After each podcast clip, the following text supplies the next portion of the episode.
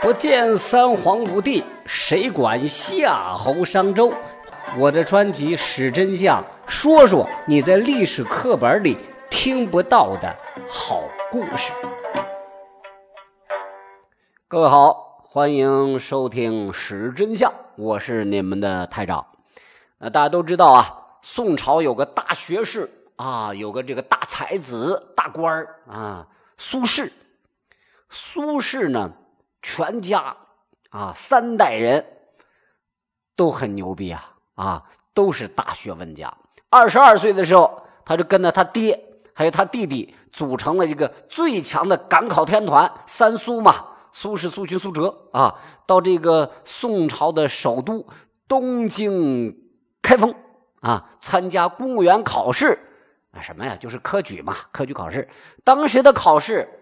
也实行的是这个密封线外不准答题，考生的名字的位置会被糊起来。当时这个改卷的老师叫什么呢？叫欧阳修。他改到了苏轼的卷子，一看，我靠，哟，这么完美的卷子，简直那太完美了，那绝逼是我天生丽质难自弃，文采举世无双的欧阳修，我教出了学生曾巩写的呀。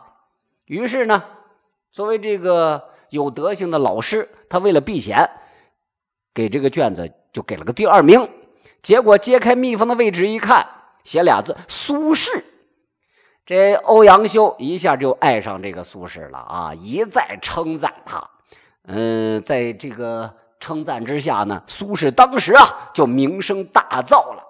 他每每有这个新的作品一上市，立刻就会传遍京师。但是这个虽然这个得了科举第二名，但是不巧的是啊，嗯，这中间因为这个苏轼的母亲病逝了，苏轼就回家守丧。四年之后呢，苏轼又考试，又中了科举，受大理平氏签书凤翔府判官。什么官呢？就是相当于现在的市委办公厅主任。后来呢，这有一个叫王安石的高层啊，就开始推行变法。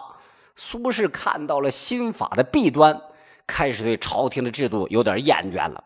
嗯，那没有办法呀，你是在体制内的，对不对？工资虽然高，但是你没有发言权呀。每天上朝，你还要受到新党的同事排挤迫害，苏轼就受不了了。于是申请啊，嗯，皇上大哥啊，你还是把我派到下边去，我想去基层锻炼锻炼啊。呃，先后他就到了这个密州、徐州、湖州任职。太守虽然不在这个首都当公务员了，但是那会儿下去之后，这工资也不少。有人给算过了啊，当时这个他作为这个太守，一年有一百六十担米，一担米呃值多钱呢？四百文。呃，不同时期有偏差啊，但是咱们就是那会儿大概就四百文，折合一个月那就是五千两百文，再加上各种这个差旅补助呀，对不对？啊，降温费啊，啊，取暖费啊，节假日福利啊，一个月保守估计也两万呢。啊，调到地方任职的苏轼，从这个中产阶级就跌入了小资阶层。那阵子呀，小资阶层的春药是什么？就是打猎啊，然后听整座城的迷弟迷妹们为他疯狂的打 call。他又说词。不是这样写的吗？为报倾城随太守，亲射虎看孙郎。因为远离朝廷的政党斗争，苏轼在地方也算活得轻松。调任湖州的时候啊，苏轼按照惯例向这朝廷就写了一篇《湖州谢表》。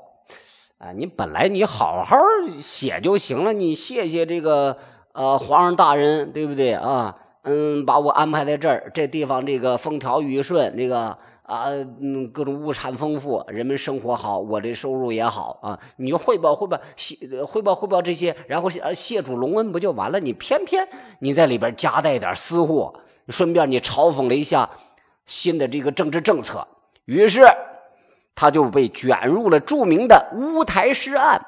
乌台指的是什么？乌台指的是御史台，因为这个种了柏树，常年有乌鸦在那儿栖息，也叫乌台。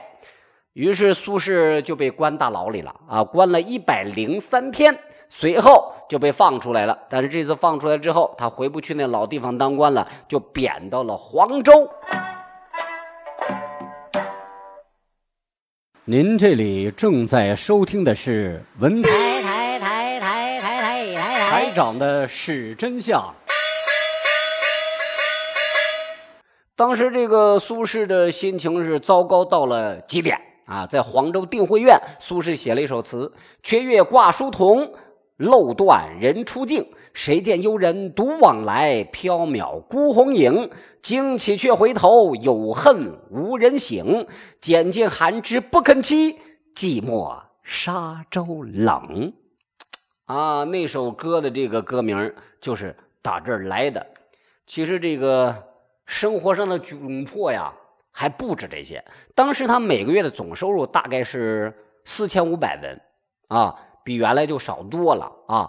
把这些钱分成三十份，挂在房梁上，每天拿一串啊，不能多拿，多拿了就不够了啊。每天拿一串就是整个家庭的这个开支，嗯，不够啊。后来实在没办法了。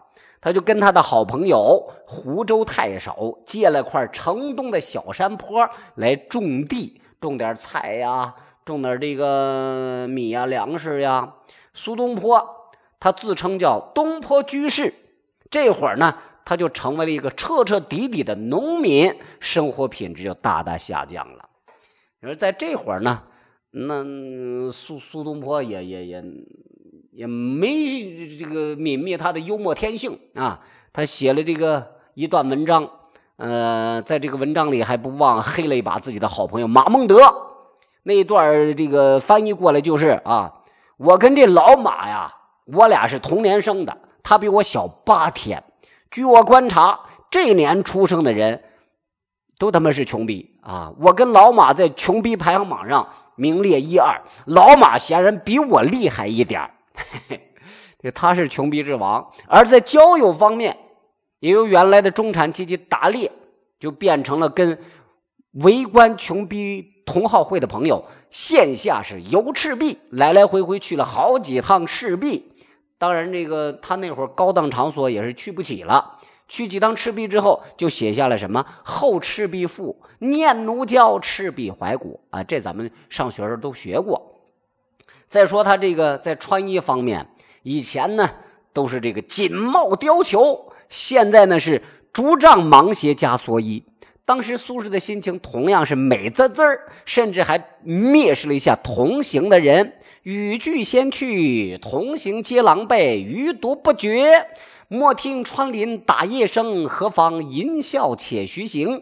竹杖芒鞋轻胜马，谁怕？一蓑烟雨任平生。料峭春风吹酒醒，微冷山头斜照却相迎。回首向来萧瑟处，归去也无风雨，是也无晴。哎，这是他《定风波》当中的啊，这这一段啊，这是一场这个贫穷的倔强型的装逼。但是装完之后，这个装逼失败了，为什么呢？因为这场雨过后啊，苏轼就淋感冒了。不过咱们依然可以看得出来啊，即便是他在月薪五千的时候，苏轼仍然是乐在其中啊。于是啊，这个生活决定给苏轼一个更大的打击。在宋哲宗上位之后，原本被贬黄州的苏轼被重新启用，呃，又被贬了啊，贬到了比黄州。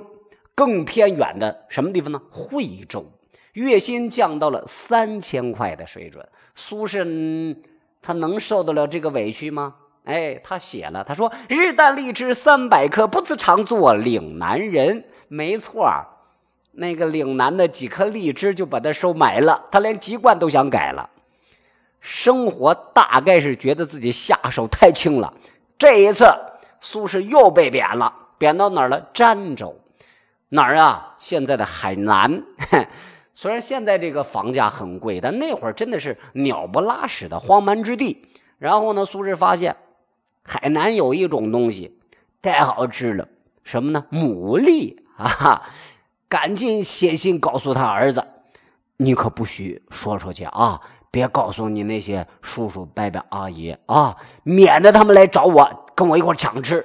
哎，这就是苏轼，一个集美貌才华、穷逼光环于一身的男子。好了，今天就到这儿啊！欢迎各位做个推荐，也欢迎各位订阅。嗯嗯，今天台长就跟你啰嗦到这儿了，下次再会。